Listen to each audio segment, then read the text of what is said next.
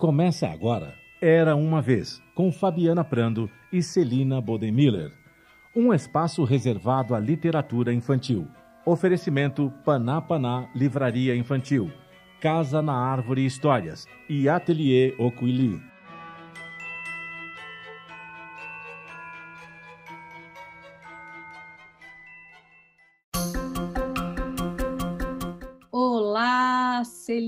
Olá, Nelly. Olá, família. Olá. Uma vez, tudo bem? Tudo bem. Muito obrigada por, por estar aqui com a gente nessa tela, né? E as- por aceitar o convite de mais uma vez participar do Era uma Vez, Nelly. Seja bem-vindo. Ah, eu que agradeço essa oportunidade. Valeu. Vamos lá, A vamos para as novidades. A gente sempre fala as novidades de algo que não é tão novo quando a gente fala com a Nelly, não é? É, aquela velha novidade, né? Aquela jurássica novidade. É, são paleonovidades. Paleonovidades. Ótimo. Lançando palavras novas aqui não era uma vez. Vou até anotar, paleonovidades. Então, vamos começar pelas novas.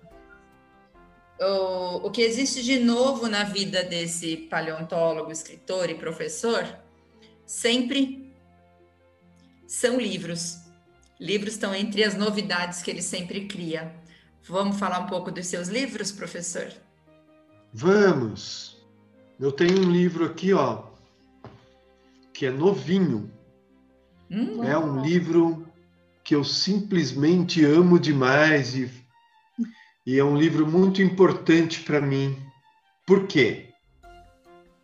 Porque há 11 anos, 11 anos, eu fiz o primeiro volume dele. O primeiro volume dos dinossauros brasileiros, de fato. né? Uhum. onde até então, desde 1970, quando o primeiro dinossauro brasileiro foi conhecido, até 2011, muito tempo, né? 80, 90, 2000, 2010, 40 anos. 40 anos, 23 dinossauros foram descobertos e estudados no Brasil. Bom, 40 anos, né? Dá, menos, dá um dinossauro por, a cada dois anos. E de, de 2010 para cá, Uhum. outros 23 dinossauros foram conhecidos, ou 24 dinossauros, ou seja, aí são dois dinossauros por ano. Ou seja, nós tivemos um boom de dinossauro. E, e acreditem, eu fui, eu terminei esse livro aqui em outubro do ano passado. Aí chegou novembro, apareceu um dinossauro novo. Aí eu falei, putz, vamos incluir. Aí, ai, vamos, incluímos. No final de dezembro, de novembro, no final, apareceu outro novo. Falei, nossa, vamos incluir também. E conseguimos incluir. E no mês de dezembro, dois outros novos dinossauros apareceram. Eu não consegui incluir. Uhum. E um deles, um deles, o primeiro foi o Erythrovenator. Erythros significa vermelho, porque ele vem de uma rocha muito avermelhada. Mas o outro, o Jubatus, é um dinossauro espetacular, talvez o dinossauro mais espetacular descoberto no Brasil, com as penas volta dos ossos. E não só as penas em volta dos ossos, mas no ombro dele, dos ossos do ombro desse dinossauro na rocha, saíam duas penas enormes. Uau! Gente. Cara, Tem vai ficar para o próximo livro, né? Sim, mas fiquei muito Vai curiosa. ficar para o próximo livro.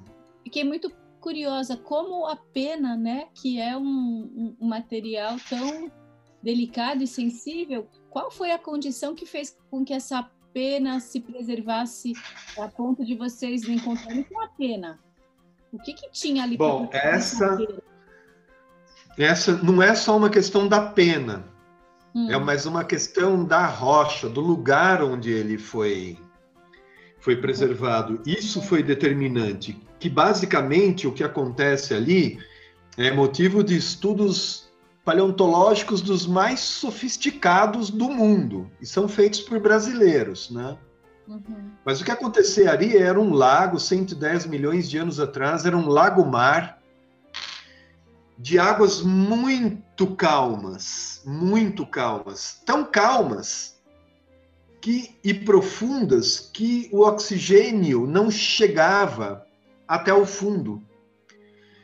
Então, isso as, o, o cadáver afundava, ia lá para o fundo, e bactérias anaeróbicas, bactérias que vivem onde não existe oxigênio, se instalavam numa camada sobre esse cadáver e se alimentavam de toda a energia que aquela matéria podia, poderia dar para elas.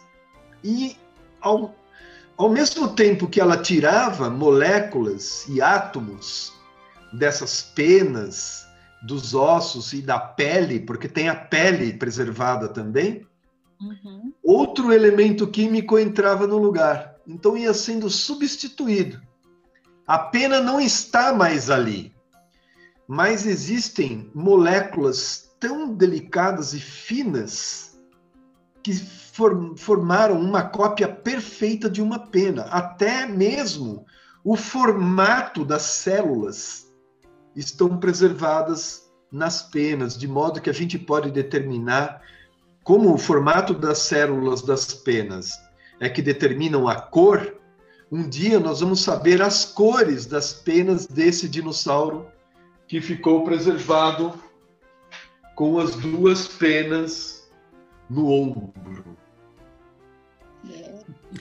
Professor, não voa, não voa daí com essas suas lindas penas, porque eu quero saber uma coisa: existem bactérias que, que ainda vivem em lugares onde não há oxigênio? Existem. Bactéria anaeróbica existe ainda? É, existe. Sabe onde? Uhum. Dentro de nós. Uhum. Todo mundo, todo mundo já ouviu falar da Escherichia coli, né? Aquelas bactérias uhum. do cocô. Uhum. Uhum. O, o ambiente intestinal é um ambiente anaeróbico. As bactérias que muitas vezes provocam cáries nos dentes, né? Eu não, né? Porque eu nunca tive cárie na vida, né? É, essas bactérias que provocam a cárie também são anaeróbicas. Existe um, um mundo anaeróbico ainda. Mas como é um mundo muito hostil para nós, né? Um mundo muito distante de nós, a gente a gente vive onde tem oxigênio, né? a gente não, não conhece, mas em nós mesmos existem muitas, muitos ambientes anaeróbicos em nós. Então a resposta é sim. Uhum. Professor, uma dúvida que, na verdade, é uma curiosidade, né? E, e eu acho que, que você é a pessoa certa para essa resposta. Porque o leigo, muitas vezes, ele dissocia, né? Então, como se o, o, paleontólogo ele fosse olhar para o animal, né? E tem essa, esse encontro que é a geologia, né? Então, é, você olha todo o, o ambiente, não é só uma coisa isolada, não tem esse estudo da, da rocha, ele é parte fundamental do, do estudo do paleontólogo, não? Sim, nossa. Olha, é, eu, esse livro aqui, ó, que não por acaso está aqui, foi um livro assim que dois livros, o outro não está aqui, mas eu tive dois livros que mudaram a minha história e a minha vida acadêmica e tudo. Uhum. Um deles é um livro de um autor americano chamado Richard Cohen, que se chama A História da Vida. E outro é esse livro do Langmuir e Broker, que se chama How to Build a Habitable Planet. É como construir um planeta habitável. Esses dois livros me ensinaram a ver que tudo está ligado, tudo está interligado. Nós não entendemos os dinossauros se nós não entendemos a disposição dos continentes na época deles. Nós não entendemos a vida dos dinossauros se nós não entendermos como era o mundo antes deles existirem. Qual era o clima, como eram os continentes, que bichos existiam. Uhum. Nós não entendemos o mundo se nós não o, o vermos, enxergarmos como uma teia, como uma, uma rede de conhecimento onde as coisas estão interligadas. Uhum. Então, isso é sempre muito importante e fundamental. Eu falo para os meus alunos, né? Se você quiser ser um geólogo, se você quiser ser um biólogo, a gente, se você quiser ser um biólogo completo, você precisa aprender geologia. Se você quiser ser um geólogo completo, você precisa aprender geologia. Olha, vocês sabem, se não se a vida não existisse, se a vida não existisse, nós viveríamos num mundo completamente diferente. Mas hoje é, é, não existe, seria um mundo muito distinto desse. Mas 40% de todos os continentes que existem, né, América do Sul, África, Antártica, 40% é muita, quase a metade. Sim. Foi a vida que ajudou a construir. Esses granitos que formam os continentes a 70 quilômetros de profundidade, eles não se formariam com tanta abundância se a vida não existisse na superfície. Nossa, mas como aí sim, Anelli? Bom, isso é uma outra live. Você, você falou dos dinossauros que não estão no seu novo livro que você mostrou muito pouco. Eu queria que você mostrasse mais o seu novo livro e comentasse um pouco agora dos dinos que estão nele. Tem algum preferido? Tem algum que é mais curioso? Tem algum que você já sabe que as crianças estão curtindo mais? Porque a gente sabe que criança e dinossauro tem uma ligação de amor muito grande, né? De, de, de uma ligação forte entre criança e dino, que muita gente até estuda, por que será que, que as crianças gostam tanto dos dinos, né? Fala um pouco do seu livro e ele e as crianças, como tem sido. Olha, o livro novo eu escrevi já com 10 anos a mais de experiência. Então eu mesmo é, amadureci muito no que eu enxergo dos dinos, o que eu a minha sensibilidade para com eles, o meu amor para com os dinossauros e tudo. Então é um livro muito diferente. Por exemplo, eu coloquei aqui o nosso mais antigo dinossauro voador. Eu, eu sei que não haverá imagens, né? Mas é para que vocês vejam. Olha lá a escala dele. Ó. Ah, com a nossa mão. Nossa, é, ele é muito né? pequenino. Ele é do tamanho de um beija-flor. De um beija-flor. E esse, esse dinossauro é chamado de cratoave ele foi preservado lá naquele mesmo lugar das bactérias anaeróbicas, lá no Ceará e tal, naquele lago anaeróbico. Então ele está inteirinho lá com todas as penas, é, todos os ossos, o bico, tudo inteiro preservado. Só que ele não é um cara gigante, né? Ele não é um, um dinossauro gigantão que todo mundo quer ver. Não, eu quero ver um bicho grande, né? Mas ele, ele, ele é um, Ontem eu, eu disse uma coisa, né? Ele é uma ave. E as aves são dinossauros voadores. As aves são dinossauros voadores. Ontem, conversando com, com um repórter, ele falou assim: não, mas as aves se separaram dos dinossauros, né?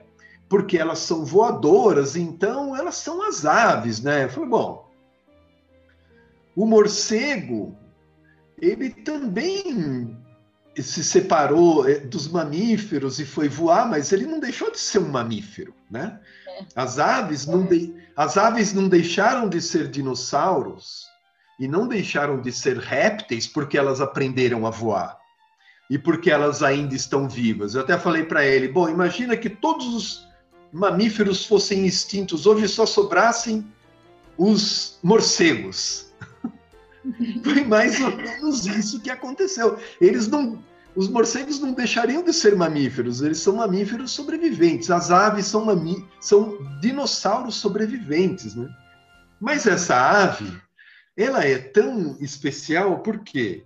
Porque na época dos dinossauros existiam vários tipos de aves. Não hum. eram só essa ave aí que a gente conhece. Essas aves aqui eram um grupo que esse grupo foi extinto, que é o grupo dos enantiornites, eram aves que tinham dentes. Hum. É. Ela, ela, se ela ficasse de boca fechada ali, você ia falar, bom, nossa, que passarinho esquisito, né? Mas a hora que ela abrisse a boca e você olhasse os dentes dela, você ia falar assim, nossa. Esse rabo aí que tem é pena ou é osso? Não, esse é pena. Existiam, no passado existiam que tinham osso também. Outra coisa que esse passarinho tem, que os outros não, não têm hoje, é os dedos, estão vendo? Ó, os dedos estão separados. Hum. Sabe aquela asinha que a gente come do, do churrasco, asinha de frango, aquilo lá um negócio freak, esquisito. Por quê? Porque são todos os dedos fundidos das aves. Elas fundiram os dedos porque isso auxiliou na força dos músculos, na retenção dos músculos para o voo, né? Essas aves aqui, ó, ainda tinham os dedos soltos. Olha que interessante. Sumiu. Então, essa, essa foi a cratoave. Um dia nós ainda vamos saber as cores dela. Não é um dinossauro que todo mundo quer ver no, no museu, mas é um dinossauro espetacular. As aves, sabe aquela história de que quando a gente fala sobre o espaço, a gente fala assim: não, essa luz. Todo mundo já ouviu essa história essa luz que você está vendo dessa estrela, é, ela está chegando até nós, mas aquela estrela já está extinta, né? Ela não existe mais. Mas como ela está a milhões de anos de distância, essa luz chega até nós, né? Os dinossauros foram extintos, mas as aves são essa luz que atravessaram a era cenozoica por 66 milhões de anos e chegam até nós. Né? Nós conseguimos. Que mais é mais nós conseguimos né, de tempo também, né? Então que a gente tem, né? É, nós conseguimos ver a vida dos dinossauros como eles eram através dessa luz que chega até nós por conta das aves, apesar de todo aquele sol, né? Aqueles caras enormes estarem extintos lá atrás. E Outro dinossauro. Tempo, eu vou ter que fazer entrar aqui com, ó, com rabo de gato e com dente de dinossauro para avisar que nós vamos fazer um intervalo rapidinho e voltamos ah, tá com mais professora Nelly e essa conversa sobre dinossauros que é boa demais. A gente volta já já.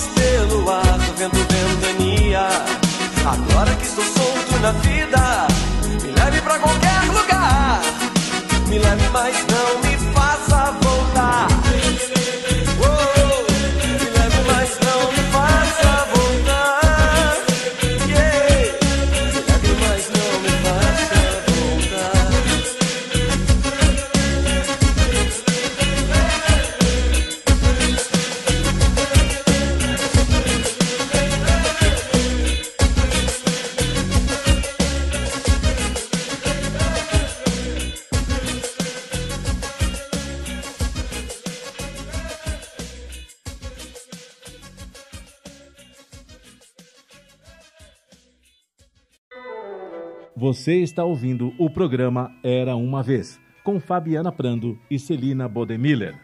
Oferecimento Panapaná Livraria Infantil, Casa na Árvore Histórias e Ateliê Ocuili.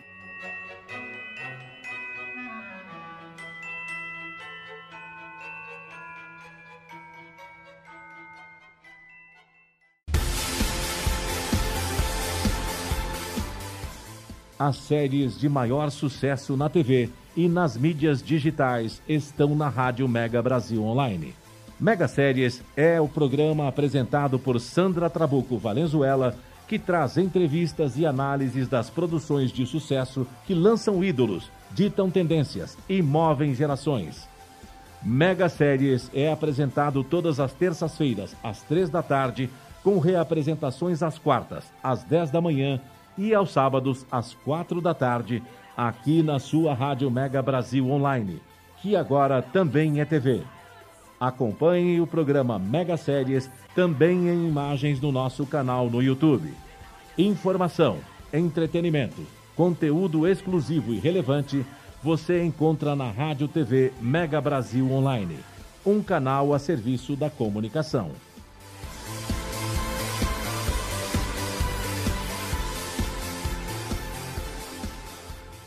Outro dia eu saí do trabalho e uma placa me chamou a atenção. Era uma propaganda qualquer de férias com uma fotona de uma praia. Eu não sei se eu me distraí com a propaganda, só sei que de repente um moleque armado chegou perto de mim e pediu minha carteira. Eu disse que eu tava sem. Aí ele sacou uma arma e de repente e tudo, tudo se apagou. Quando acordei da cirurgia, senti que aquele dia era o primeiro de uma nova vida. Mudei de trabalho, entrei em forma e nunca mais deixei passar um dia sem agradecer por estar vivo. Deixe a vida continuar. Doe órgãos. Uma campanha da Santa Casa de Misericórdia de São Paulo. santacasasp.org.br Estamos de volta com o programa Era Uma Vez, com Fabiana Prando e Celina Bodemiller, um espaço reservado à literatura infantil.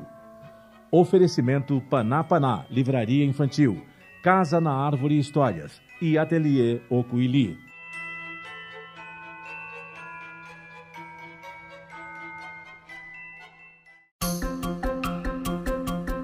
Voltamos com mais professora Nelly e essas novidades, como foi mesmo que nós, você anotou, Celina, o termo, as novidades? Paleonovidades, o professor cunhou este termo hoje aqui no nosso programa. E ele vai falar de mais um dino, então? Desse, do livro Novos Dinos É. do Brasil, que é o lançamento mais recente é, do professor Anelli, é isso? É, olha, o que eu queria falar é, é de mais um dinossauro, que é uma coisa tão incrível que, assim, e, de- e nessa parte eu queria fazer uma observação, Hum, que é o seguinte: nós precisamos tirar mais proveito dos nossos dinossauros. Precisamos nos aproveitar mais deles. falei uma vez, falei uma vez, né? Assim, nós temos uma uma piscina olímpica em casa e a gente fica levando aquela vida sedentária no sofá. Gente, nós precisamos ir nessa piscina. Os dinossauros são para nós uma fonte de entretenimento cultural, sofisticado, bacana, que todo mundo se interessa e a gente mal explora os nossos dinossauros, né? Né? Você viaja para a Europa, para os Estados Unidos, mas não tem uma cidade grande onde não tenha um museu com esqueletos de dinossauro, e livros, documentários. Nós precisamos aproveitar mais. E nós temos um dinossauro tão legal, tão bacana, que nunca foi encontrado um osso dele. Nunca. Nossa, Mas. É, nunca. Nunca foi encontrado um osso dele, mas nós encontramos a pegada dele. Ah, nós tivemos um deserto aqui 140 milhões de anos atrás. E nesse deserto não tem um osso, não tem nada. Foi o maior e mais seco deserto do mundo. Não tem um osso, nada, mas tem milhões de pegadas de dinossauro. Hum. Aliás, eu, eu e a Celina agora moramos perto desse lugar. Nós podemos ir lá olhar as pegadas nas rochas. ai, que inveja. nas rochas no lugar, no lugar que eles pisaram, no lugar que eles pisaram.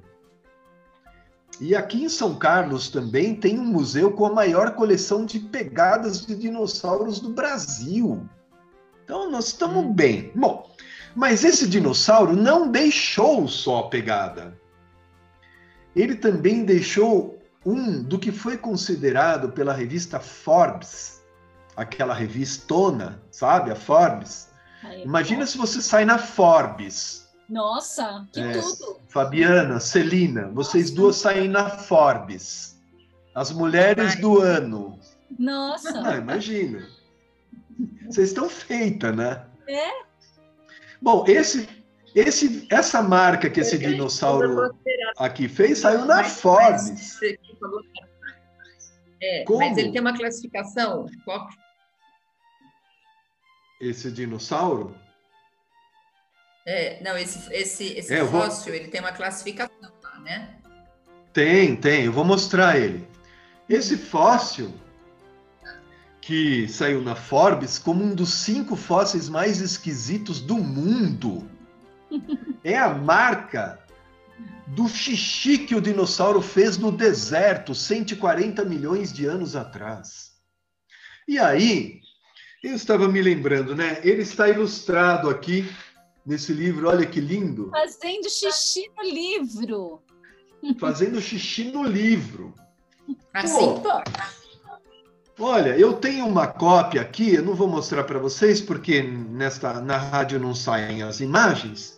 Mas a Mas gente agora nós aparece no YouTube TV Mega também. Brasil Também também. tá no YouTube, na TV Mega Brasil. Ah, então, então eu posso mostrar a imagem? Por favor. Eu tenho uma cópia do fóssil aqui. Uau! Agora é um furo Olha dele só. e vai todo mundo para fotos depois desse furo. Todo Olha a mundo marca, com os mais olha a marca do xixi. Olha a marca do xixi aqui, ó. Uau!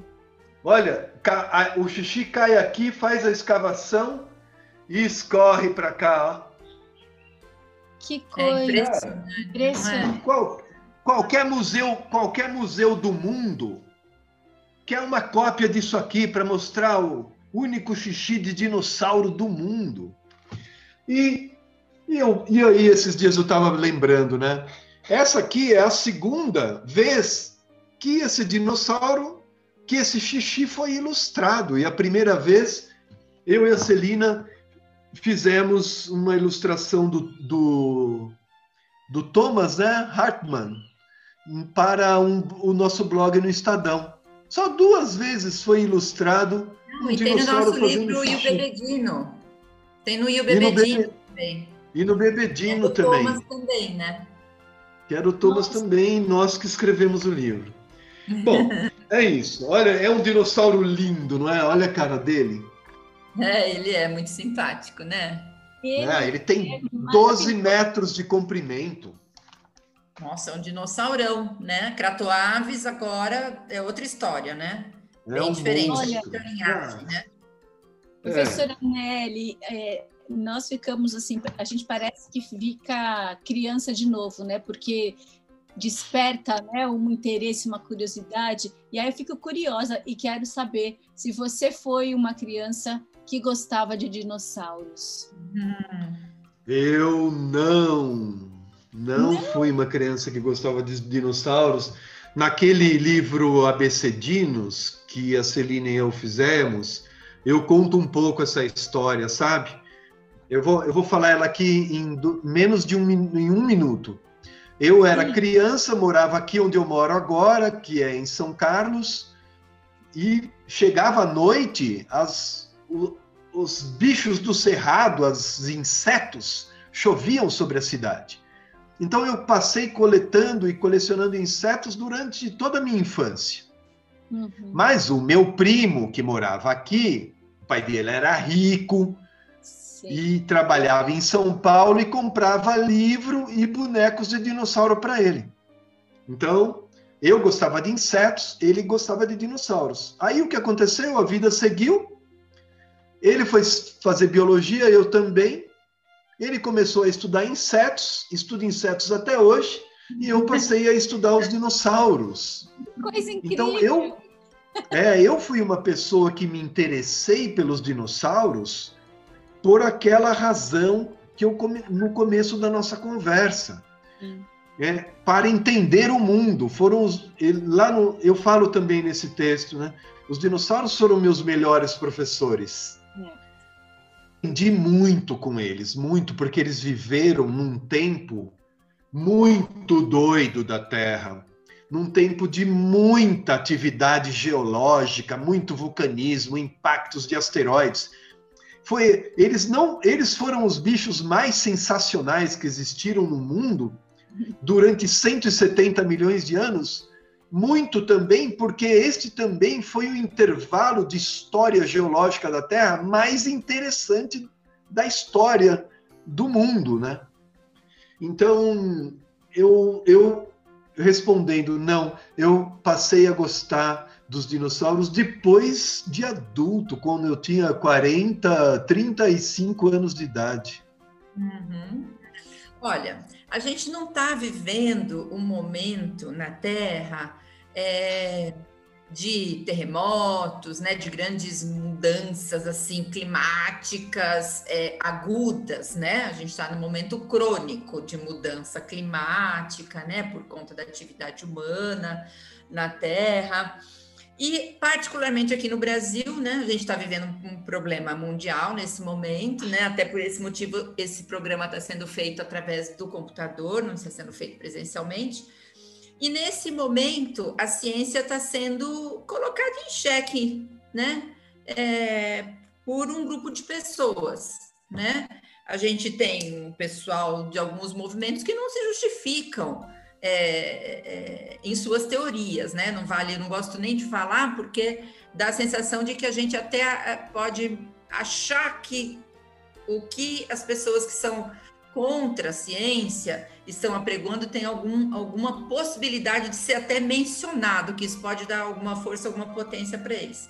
Então, professor, o senhor sendo um homem da ciência, eu gostaria que falasse com a gente da importância do trabalho do, do cientista hoje em dia é, e, da, e do, do, seu trabalho como divulgador científico, de, de, de ser, um, ser uma pessoa que devolve à sociedade o seu estudo científico, particularmente nesse momento que a gente está vivendo aqui no Brasil? É. De fato, nós não devemos dar muita audiência para esse povo aí, porque uhum. se fala muita bobagem. Mas o, o que acontece, o que eu acho, é o problema básico que é a educação, né? É educação. Então, assim, nós vivemos uma crise educacional até mesmo em países como os Estados Unidos, né, que apoiam lá diversas coisas. Mas no Brasil isso ainda é ainda mais agudo, né? Nós é, precisa, na minha opinião, existir uma mudança na estrutura do ensino e no foco do ensino. As pessoas elas não sabem, por exemplo, que nós conversamos pela internet, quando nós conversamos pela internet, fazemos uma live, é porque lá atrás haviam cientistas no laboratório fazendo testes das coisas. Isso não caiu do céu, né? É, as pessoas tomam é, remédio. Hoje nós não temos é, é pestes de meningite, poliomielite, por causa das vacinas que cientistas desenvolveram há dezenas de anos lá atrás. Nós precisamos entender isso. Bom, como é que a gente entende isso? A gente entende isso é, dando educação boa, né? fazendo uma educação focada nisso, que mostre isso para as pessoas. Né? De onde veio o avião? Né? É. As, as pessoas hoje voam para lá e para cá. Eram pessoas que estavam fazendo testes, estavam fazendo experimentos, eram cientistas lá do passado. É por isso que as pessoas viajam para lá e para cá, tomam remédio para dor de cabeça. A gente precisa ser bem específico para isso. Nós somos muito pobres em museus, é. nós somos pobres em documentários, e nós somos pobres em livros, na leitura. Nós precisamos dar um pouco mais de, de, é, de importância para essas coisas também. Né? Nós damos muita importância para o jogo de futebol, para a novela, para o carnaval, e precisamos, como, como recentemente eu conversei com a Celina, né? Uhum. A gente pode gostar de outras coisas, mas nós também precisamos fomentar e estimular a cultura. Ela é muito importante. Né? Uhum. Então, eu acho que o trabalho de divulgação científica não é para. É, é, muito difícil conciliar isso. Né? Eu acabei deixando um pouco de lado minha carreira científica para escrever os livros.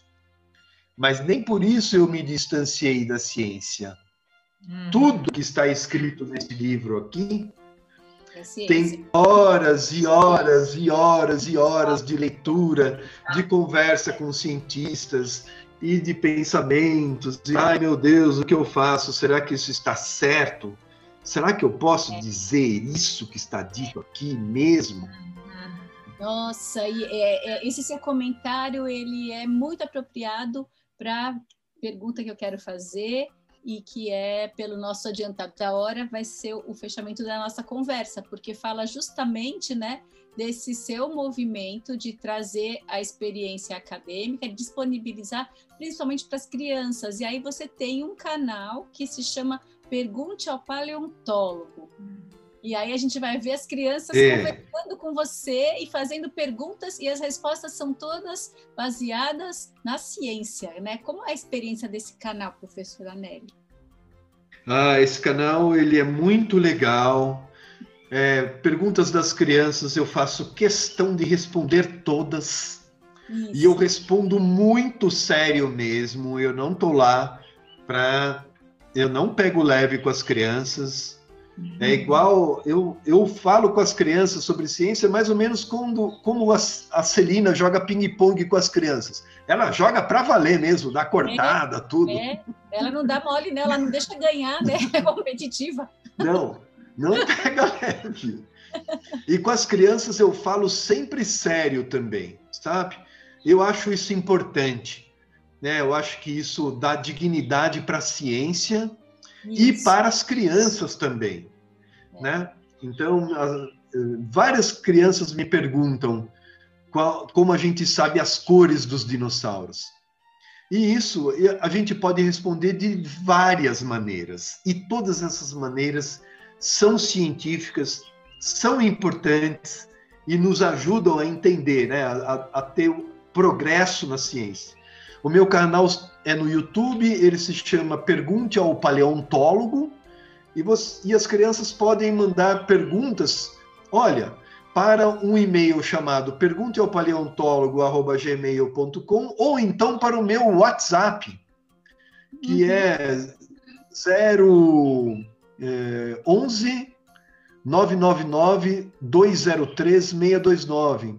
Oi, professora Nery, meu nome é tal, eu tenho tantos anos e eu queria saber, e não só sobre dinossauros, mas sobre. Eu respondo perguntas também sobre o espaço, sobre as galáxias, estrelas e planetas. Ai, que bom, porque tenho certeza que muita gente quer fazer um monte de pergunta para o professor Anelli, porque o programa está acabando, não dá tempo de fazer todas, não é, Celina?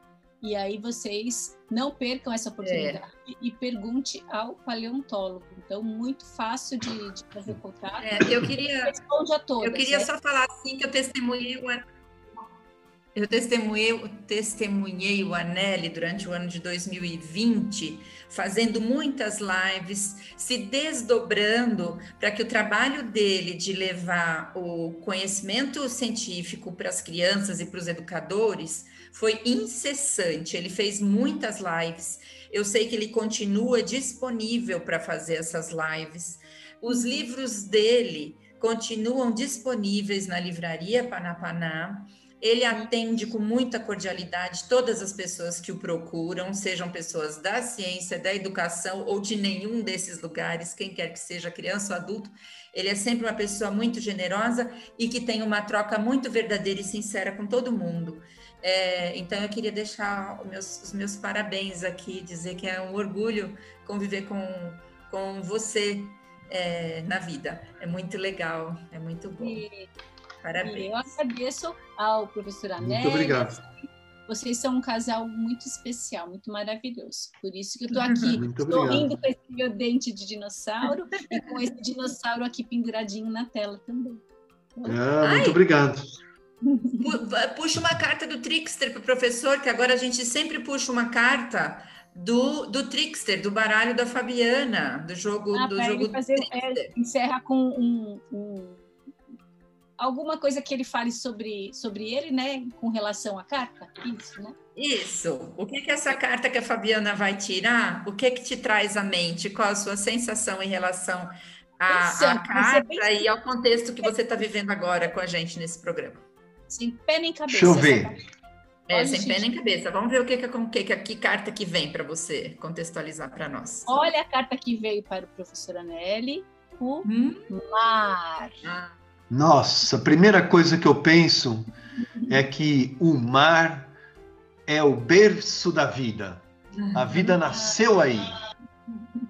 A vida nasceu aí e a vida na superfície terrestre é a coisa mais espetacular que aconteceu em toda a história do universo de 3,8 bilhões de anos de história. É a vida. E ela começou aí, no mar. Graças ao mar estamos aqui, então, juntos. Muito bom, que programa. Graças ao mar. então, quero deixar um beijo para quem nos vê, para quem nos ouve, para o professor, para a Fabi.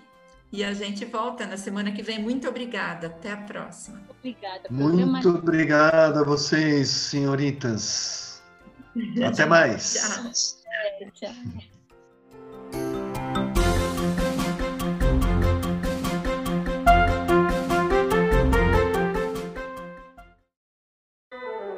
Termina aqui o programa Era Uma Vez, com Fabiana Prando e Celina Bodemiller. Um espaço reservado à literatura infantil. Era Uma Vez é veiculado todas as quartas, às quatro da tarde, e reapresentado aos sábados, às cinco da tarde, e aos domingos, às oito da noite, aqui na sua Rádio Mega Brasil Online, que agora também é TV. Acompanhe o programa Era Uma Vez também em imagens no nosso canal no YouTube. Informação, entretenimento, conteúdo exclusivo e relevante você encontra na Rádio TV Mega Brasil Online, um canal a serviço da comunicação.